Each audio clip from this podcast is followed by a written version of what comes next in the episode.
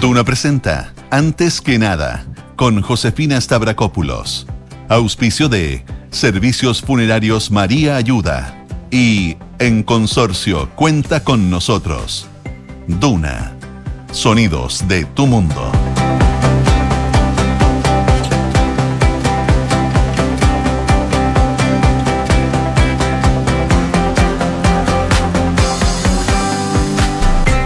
Mañana con 31 minutos. Muy buenos días, ¿cómo están ustedes? Bienvenidos a una nueva edición de Antes que nada aquí en Radio Duna, día viernes ya 13 de enero. Les cuento que hasta ahora en Santiago ya se esperan cielos despejados porque eh, vimos harta nube ayer y antes de ayer. Hoy día despejado, 10 grados de temperatura en estos momentos, la máxima va a llegar hasta los 32, va a ser una máxima bastante alta. El fin de semana, un breve descanso de las máximas sobre los 30 grados. Mañana 29, el domingo 30, con cielos despejados y probablemente el sábado acompañado de nubosidad parcial. Si nos vamos a Viña del Mar y Valparaíso, a esta hora 9 grados, máxima de 20, amanece acompañado de nubosidad parcial, pero va a ir variando a despejado durante la tarde. El sábado, la máxima va a llegar hasta los 19, muy similar a la de hoy. El domingo también, pero probablemente el sábado van a tener algo más de nubes en esa zona del país. En Concepción, 11 grados, máxima de 21, cielos despejados hoy día. Despejado y viento de entre 25 a 40 kilómetros por hora. Para el fin de semana, las máximas van a estar en torno a los 20, 21 grados con nubosidad parcial, pero vientos de todas maneras de entre 25 a 40 kilómetros por hora. Y en Puerto Montt, donde nos pueden escuchar en el 99.7, Puerto Montt y sus alrededores, lluvia nada, por lo menos en el pronóstico extendido.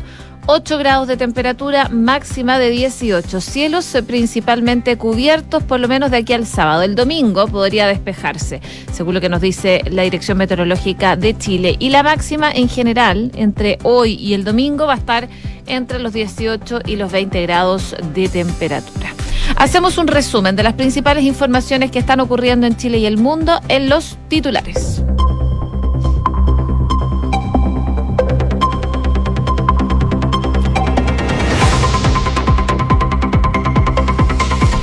La Comisión Revisora de la Acusación Constitucional contra el Ministro de Desarrollo Social, Giorgio Jackson, va a retomar su trabajo hoy día para recibir audiencias. Desde el PPD esperan unidad en el oficialismo para el que el libelo no se apruebe, mientras que el Partido de la Gente se inclinaría por apoyar esta acusación. El exalcalde Felipe Guevara aseguró que no tiene ninguna relación personal con el fiscal nacional Ángel Valencia y que tampoco lo conoce. El ex edil de Loarnechea indicó que hay cientos de abogados que prestan servicios a la municipalidad, pero no por eso el alcalde puede conocerlos a todos. El superintendente de salud afirmó que sería una locura dejar caer el sistema de ISAPRES. El superintendente Víctor Torres rompió el silencio en medio de las críticas que han hecho las ISAPRES para que el regulador salga a dar lineamientos generales sobre la puesta en marcha para implementar el fallo de la Corte Suprema respecto a la tabla de factores. El Ministerio de Salud amplió los grupos de vacunación con la vacuna bivalente y anunció una nueva campaña y recursos también para incentivar la inoculación contra el COVID-19. Desde el próximo lunes 16, las personas mayores de 50 años, así como también funcionarios de la educación, del transporte, cuidadores, centros de larga estadía, entre otros, van a poder recibir esta vacuna, la cual ha demostrado ser efectiva frente a los nuevos sublinajes de Omicron que se encuentran en circulación en el mundo. Encapuchados realizaron un ataque incendiario en contra de la central hidroeléctrica en la Araucanía. El hecho afectó eh, la central El Trueno, ubicada en la localidad de Cherquienco, en la comuna de Vilcún, sin que se registraran lesionados, de acuerdo con información de carabineros. Declararon la alerta roja para la comuna de Lebu por un incendio forestal cercano a los sectores habitados. El siniestro amenaza a al menos unas 40 viviendas, según informó el Servicio Nacional de Prevención y Respuesta ante Desastres. Y en noticias internacionales, la Fiscalía japonesa acusó formalmente de asesinato al autor del magnicidio del ex primer ministro Shinzo Abe.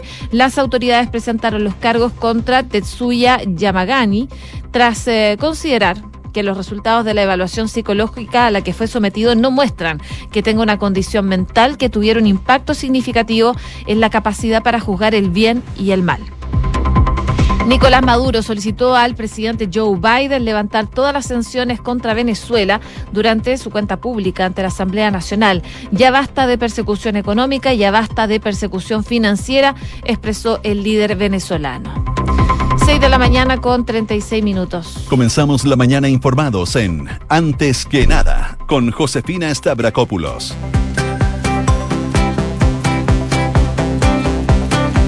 Seguimos revisando las principales informaciones que marcan esta jornada, por supuesto, eh, muy pendientes a lo que va a ser la acusación constitucional en contra del eh, ministro de Desarrollo Social, Giorgio Jackson. A pesar de las gestiones personales y de su equipo, eh, Cuesta Rivas ha puesto el camino para el ministro de Desarrollo Social frente a esta acusación constitucional que sabemos presentó la bancada del Partido Republicano.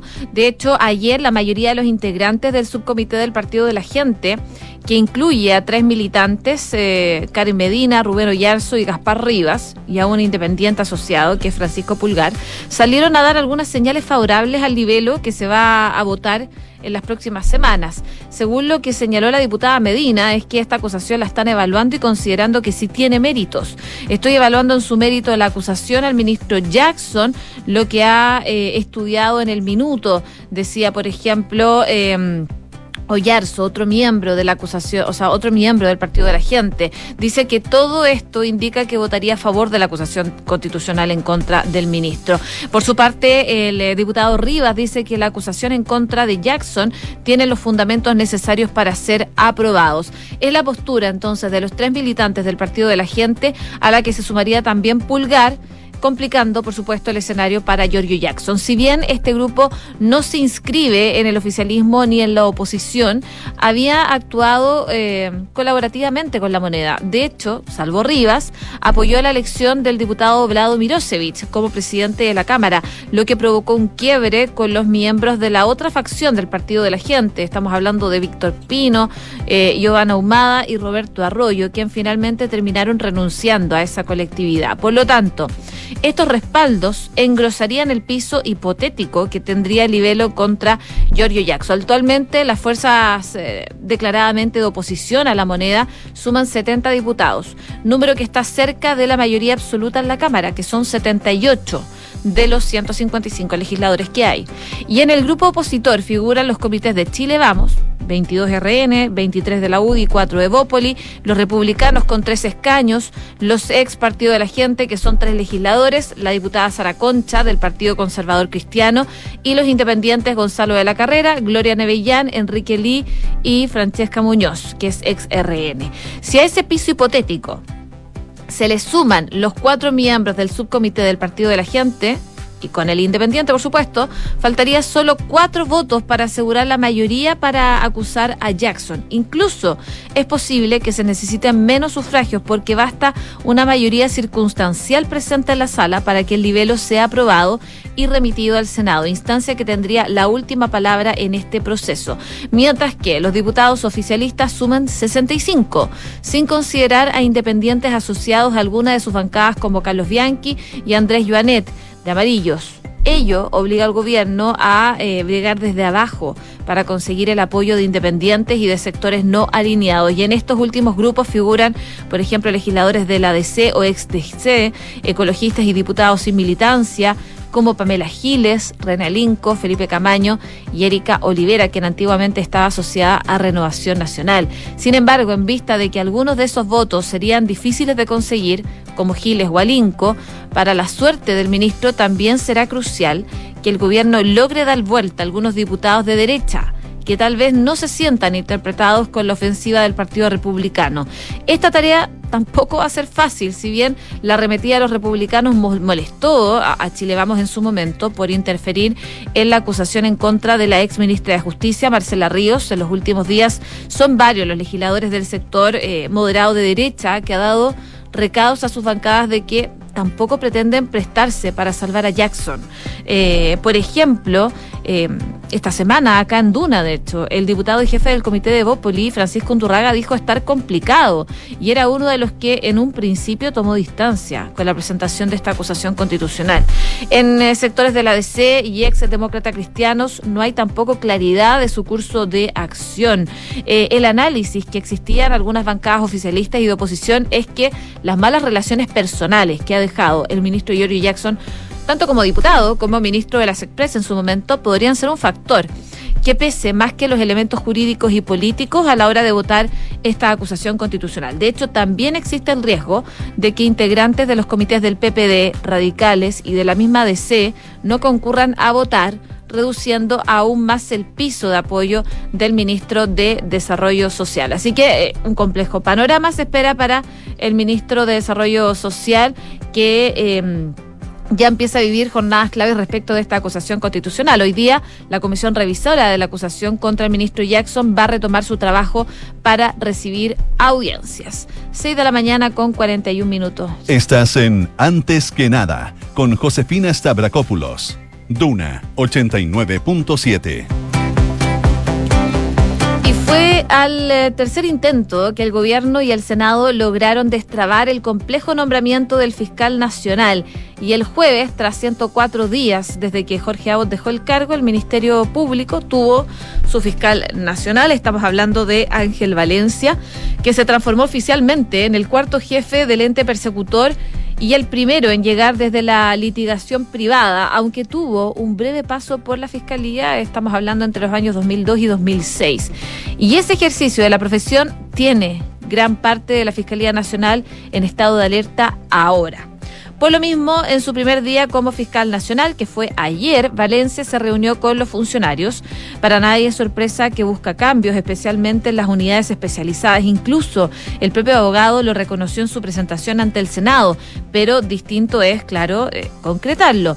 Según distintas personas que estuvieron en esta reunión con Ángel Valencia, eh, y que citó eh, durante la mañana en su despacho, señaló que era consistente del clima interno, de la incertidumbre que genera su llegada a esta organización, pero que buscaría resolver rápidamente el tema de las jefaturas y los nuevos puestos. Aunque no entró en el fondo de sus labores, en la Fiscalía creen que... Mm, el lunes 16 de enero va a ser clave, el próximo lunes, porque esperan que allí presente a su equipo de trabajo e imparta algunos lineamientos más de fondo.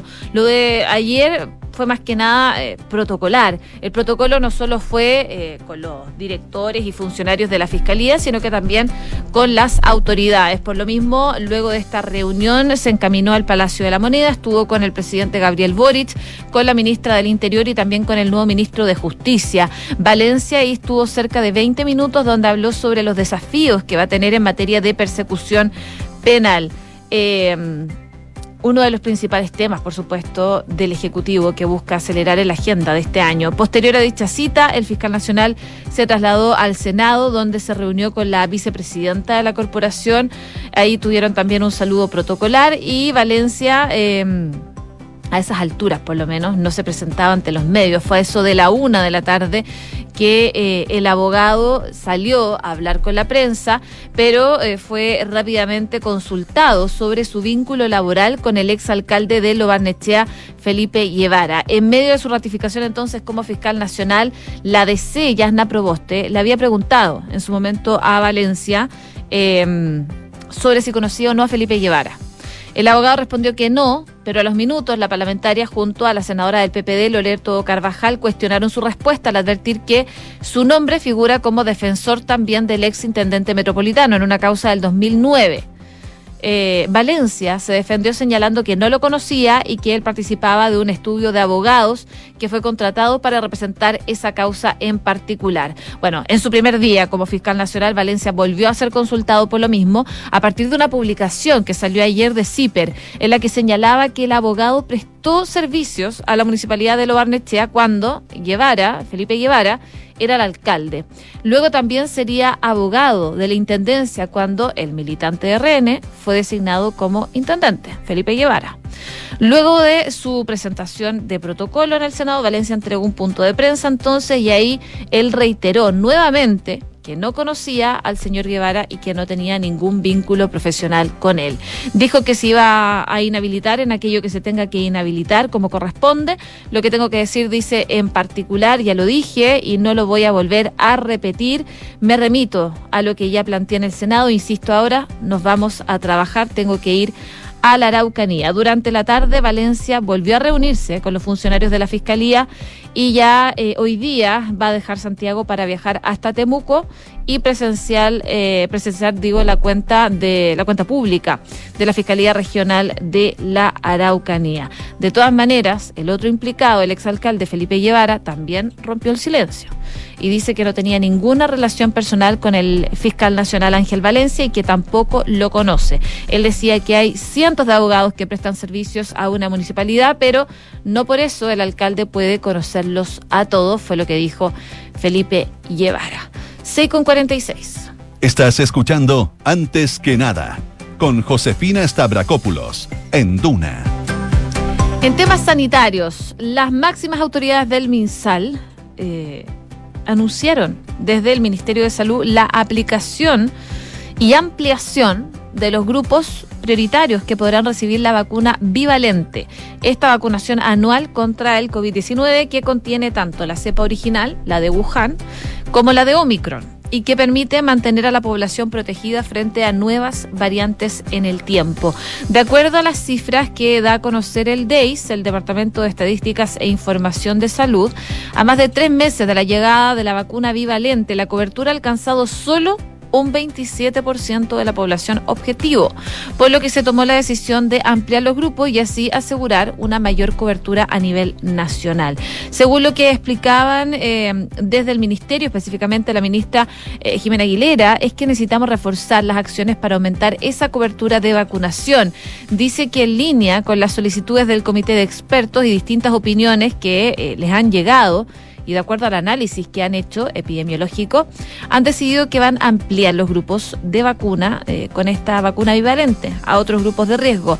Esto también luego de que esta semana, el miércoles específicamente, la alcaldesa de oposición Evelyn Matei y Germán Codina, eh, dos de las figuras mejor evaluadas en su sector, junto a ex autoridades habían arremetido contra el gobierno criticando precisamente las deficiencias de este proceso, del proceso de vacunación. Según el anuncio realizado por el MinSal, bueno, ayer... Eh, podrán vacunarse a partir del el lunes personas desde los 50 años, así como aquellas con discapacidad severa y profunda que estén inscritos de todas maneras en el Registro Nacional de Discapacidad, los funcionarios de la educación, personal, gendarmería, fuerzas del orden y seguridad, la ONEMI, la CONAF, bomberos, además de personal de empresas de transporte, entre otros grupos. Junto con la ampliación, la titular de salud también anunció el relanzamiento de la campaña de vacunación bajo el nombre Vacúnate hoy con la bivalente que incluye tanto un aumento de los puntos de inoculación a nivel nacional como de recursos de entrega eh, el Ministerio para la vacunación en terreno. De todas maneras, el subsecretario de la cartera también enfatizó que las vacunas son muy seguras y eficaces. De acuerdo a la autoridad sanitaria, hay un estudio recientemente publicado eh, de experiencias en Israel con población mayor de 65 años que se inoculó con bivalente y reveló que en esa población se redujo el 81% la hospitalización por COVID y un 86% de riesgo de morir por coronavirus. Parte entonces de la campaña que lanzaron desde el Ministerio de Salud para eh, comenzar a vacunarse con esta eh, vacuna bivalente en medio de un alza de casos de COVID-19. Lo hemos visto, en China la situación está bastante compleja y justo a principios de este año eh, anunciaron la apertura de sus fronteras, lo que ha encendido la, la, alerta de algunos países, incluido Chile, que está testeando ya con mayor intensidad a la llegada eh, del aeropuerto internacional, sobre todo a, personas que lleguen de mm, del gigante asiático. Así que parte de lo que se podría esperar entonces, una campaña más fuerte en contra de la vacuna bivalente en medio de un aumento de casos COVID. De todas maneras, ayer desde el Ministerio de Salud decían no se descarta retroceder e incluso volver al uso de la mascarilla. 6,50. Escuchas antes que nada con Josefina Stavrakopoulos. Duna. En noticias del mundo viajamos a Japón porque la lo que está pasando con la fiscalía eh, respecto al asesinato, al magnicidio del ex primer ministro Shinzo Abe, ha tenido novedades. La fiscalía acusó formalmente de asesinato al autor de este magnicidio, así como de violar la ley de control de armas de fuego espadas y otros armamentos similares. Las autoridades japonesas presentaron los cargos entonces en contra de Tetsuya Yamagami, de 42 años, tras considerar que los resultados de la evaluación psicológica a la que fueron sometidos durante cerca de seis meses no muestra que él tenga alguna condición mental que tuviera un impacto, un impacto significativo, por ejemplo, en la capacidad de juzgar el bien y el mal.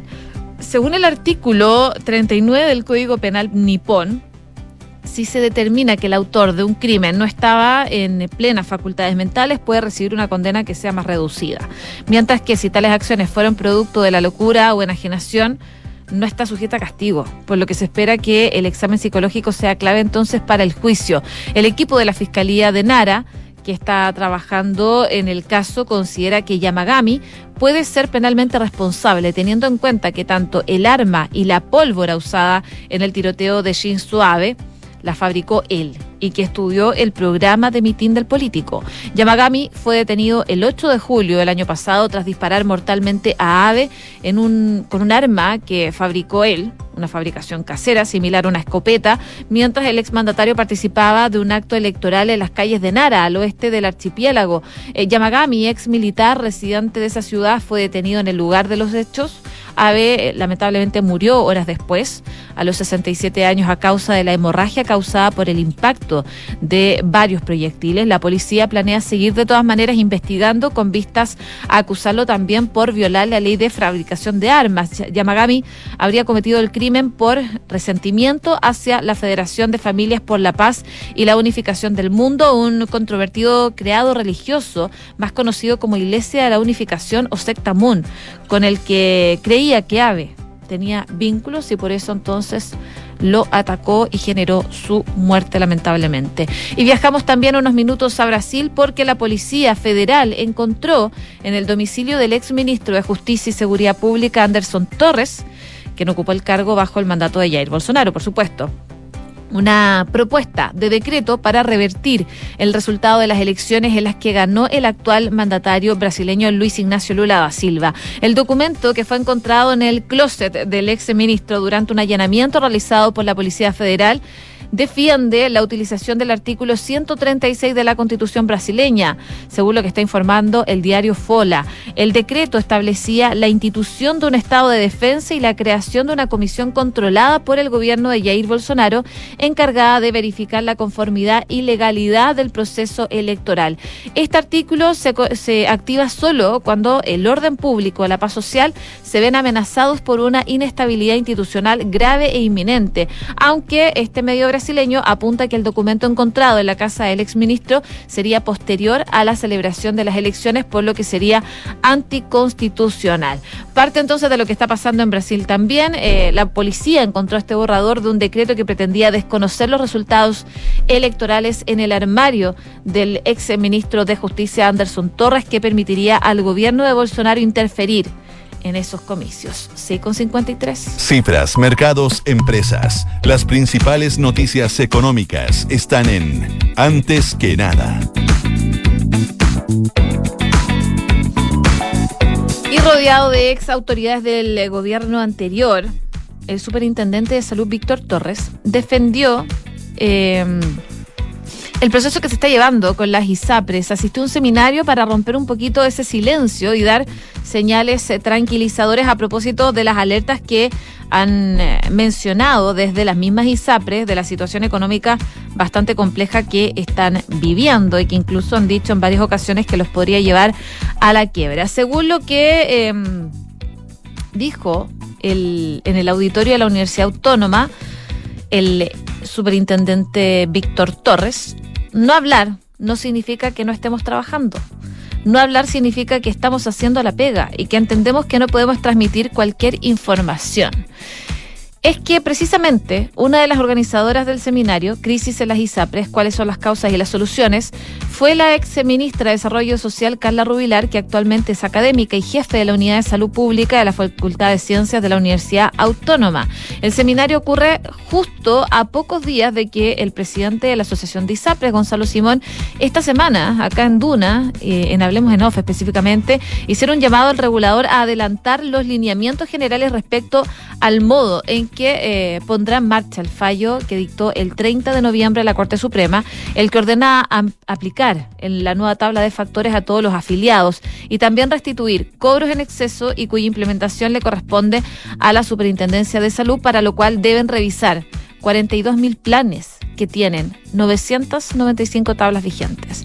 Además, todo ello ocurre en un momento en que Torres ha preferido guardar silencio en las últimas semanas, mientras la ministra de Salud, Jimena Aguilera, aseguraba acá en Duna que están trabajando en una propuesta para fortalecer FONASA con cualquier eventualidad que ocurra con las ISAPRES, lo que dejó a la industria aún más inquieta de cara a un fallo que creen que podría acabar con las ISAPRES en caso de que se aplique. Eh, con esta situación. Así que vamos a ver qué pasa, pero lo que explicaba el superintendente de salud es que sería una locura dejar caer este sistema de ISAPRES y que él no está loco. El superintendente rompió entonces, como les comentaba, el silencio a la espera entonces de lo que va a implementar el regulador para dar lineamiento respecto al fallo de la Corte Suprema en cuanto a la tabla de factores. En primera fila entonces lo escucharon ex autoridades del gobierno anterior, entre ellas, de hecho, el expresidente Sebastián Piñera, 6,56 Bye. Si quieres un seguro de salud que te entregue una protección especializada en el tratamiento del cáncer y una indemnización de 50 UFs de libre disposición frente al diagnóstico comprobado de cáncer, cuenta con Consorcio. Solicítalo en consorcio.cl. ¿Y sabías que puedes comprar de forma anticipada los servicios funerarios de María Ayuda? Entrégale a tu familia la tranquilidad que necesitan y estarás apoyando a cientos de niños de la Fundación María Ayuda. Convierte el dolor en un acto de amor. Cotiza y compra en www.funerariamariaayuda.cl Viene a continuación Duna en Punto y ya está con nosotros Rodrigo Álvarez para adelantarnos qué se viene. ¿Cómo estás, Rod? Hola, José, ¿cómo te va? Buenos días. Bueno, varias cosas. El segundo día que se hace cargo de la Fiscalía Nacional, el abogado Ángel Valencia, hoy va a la Araucanía. Hay cuenta pública del fiscal de la Araucanía. Eh, vamos a ver si mm, eh, quedaron todos conformes respecto a la explicación que da Valencia de su vínculo o no vínculo comercial, podríamos citarlo así que tuvo en su momento con el ex intendente, ex alcalde de Loarnechea, Felipe Guevara, y unas boletas que fueron divulgadas el día de ayer en una, en una nota que se hizo pública. Eh, pendientes de eso, pendientes también del segundo día del eh, ministro de Justicia Luis Cordero. ¿Cuánto avanza eh, la entrega del informe que solicitó la Contraloría por el tema indultos? y también si em, hay una investigación interna, un sumario interno para ver las, comillas, desprolijidades que hubo en esa cartera por este mismo tema. Pendientes de las ISAPRES del Perú, está recomendando la Cancillería chilena no viajar a los chilenos al vecino país a raíz de la situación tensa en materia social y política que está viviendo el vecino país, que ha dejado una cantidad importante de víctimas fatales producto de los enfrentamientos entre manifestantes y la policía. Parte, solo parte de lo que vamos a revisar en un rato más en Durán Punto. Hacemos una breve pausa comercial y seguimos revisando informaciones acá en Radio Duna, el 89.7.